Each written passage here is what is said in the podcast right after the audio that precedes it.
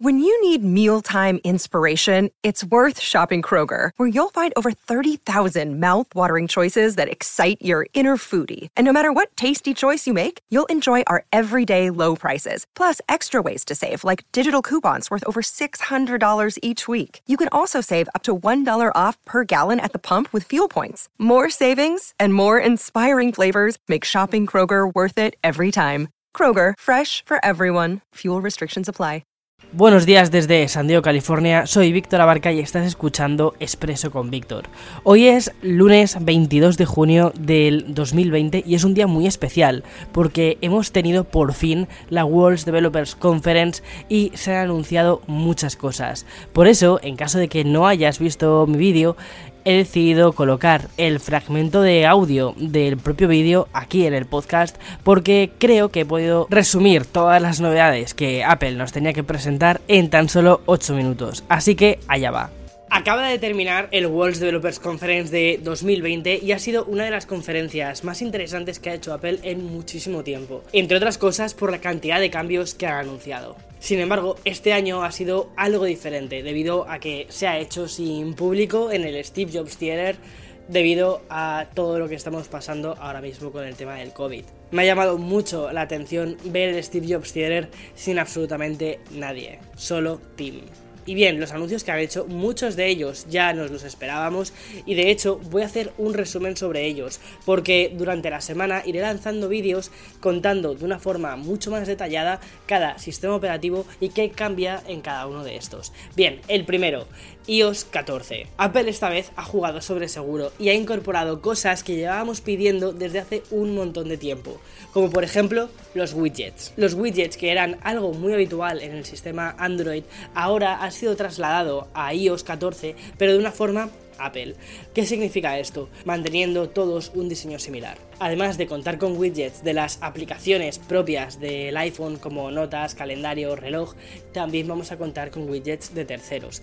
Y estos van a ser pequeños accesos directos a cosas que podemos hacer dentro de la aplicación. Además de todo esto, una de las cosas que probablemente creo que van a gustar más es la Smart Stack. Esto lo que hace es ordenar por ti las aplicaciones si eres una de esas personas que simplemente descargan apps, descargan apps, descargan apps y al final tienen 4 o 5 páginas de aplicaciones esta funcionalidad te interesa. Va a ordenar las aplicaciones de forma automática dependiendo de la categoría de la que sea cada aplicación. Una de las cosas que teníamos ya en el iPad con iPad OS era el modo de Picture in Picture. Es decir, poder estar viendo tu serie favorita pero con una ventana minimizada mientras estás haciendo otras cosas.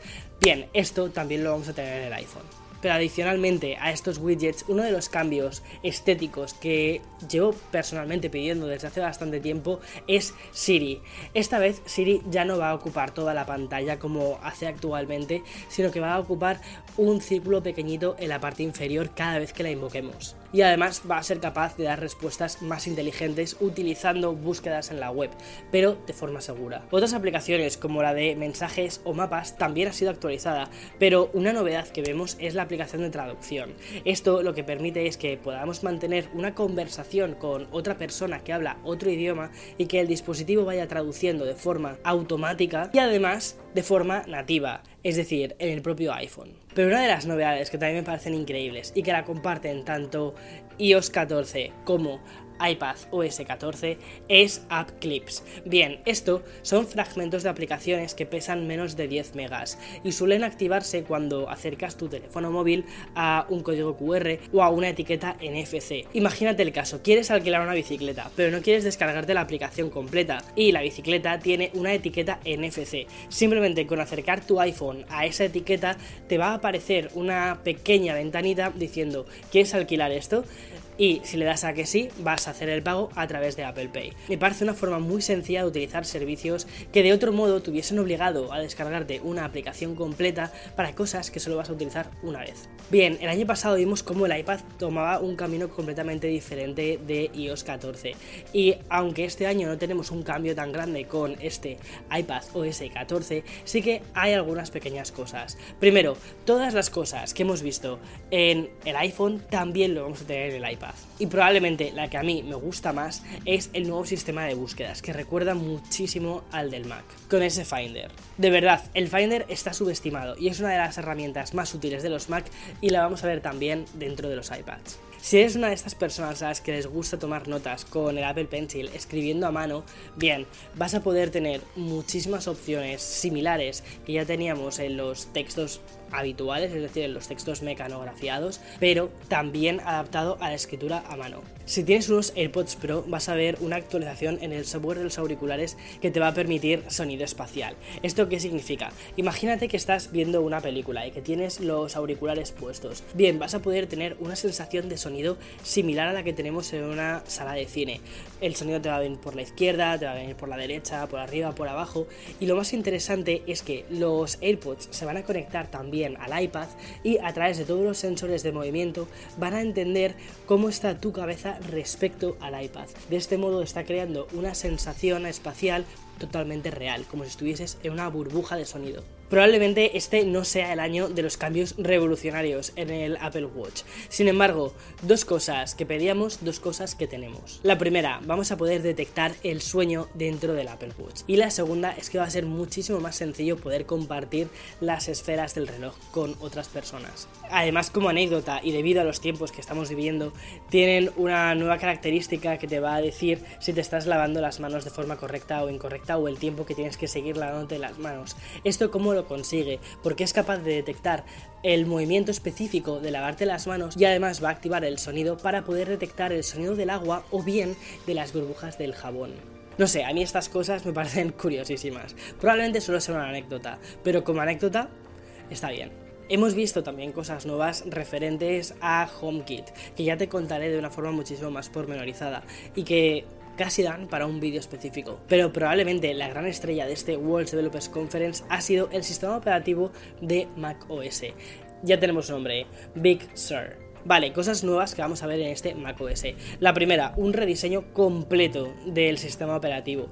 Han cambiado los iconos, han cambiado las transparencias, ha cambiado prácticamente todo. Y es muy interesante porque lo están unificando visualmente con iPad OS. ¿Por qué? Porque cada vez iPad OS y Mac OS se están acercando más y al final hacen que elijas uno u otro dependiendo de lo que necesites. Además, Big Sur va a coger cosas de iOS 14 como por ejemplo los widgets o toda la parte de notificaciones. Pero el cambio más grande que ha sufrido el Mac ha sido la transición de los procesadores. Llevamos escuchando esto desde hace muchísimo tiempo y ya está aquí. Pasamos de Intel a unos procesadores propios de ellos, con una arquitectura ARM. Esta transición esperan hacerla en un plazo aproximado de dos años y bien, todos los ordenadores que han vendido con Intel los van a seguir manteniendo, van a seguir ahí y van a seguir durando durante muchísimo tiempo. Pero ¿qué cosas nuevas va a traer esto? Bien, una cosa que estaba buscando Apple desde hacía bastante tiempo era poder estar en la parte de procesadores creando procesadores potentes y al mismo tiempo con un bajo consumo de energía. Ellos ya sabían hacerlo en el iPad, sabían hacerlo en el iPhone y les faltaba esta parte en los Mac. Veamos a ver qué sucede. A mí me parece que es una propuesta bastante arriesgada, pero al mismo tiempo tiene cierta lógica considerando cómo han ido evolucionando los procesadores de Apple, sobre todo en los iPads. Hay muchas más cosas que se me han quedado en el tintero, pero como te decía antes, te las iré contando en siguientes vídeos de forma mucho más pormenorizada referidas a cada nuevo sistema operativo. Y a mí me ha gustado mucho esta presentación. Creo sobre todo que con iOS 14 aunque han jugado sobre seguro han jugado ofreciendo lo que muchísimas veces los usuarios de iOS veíamos en Android y decíamos hmm, me gustaría tener eso pero del modo Apple. En fin, espero que te haya gustado el vídeo. Por favor, déjame en comentarios qué es de lo que estás más emocionado o emocionada, qué es lo que te gustaría ver y nos vemos en siguientes. Chao.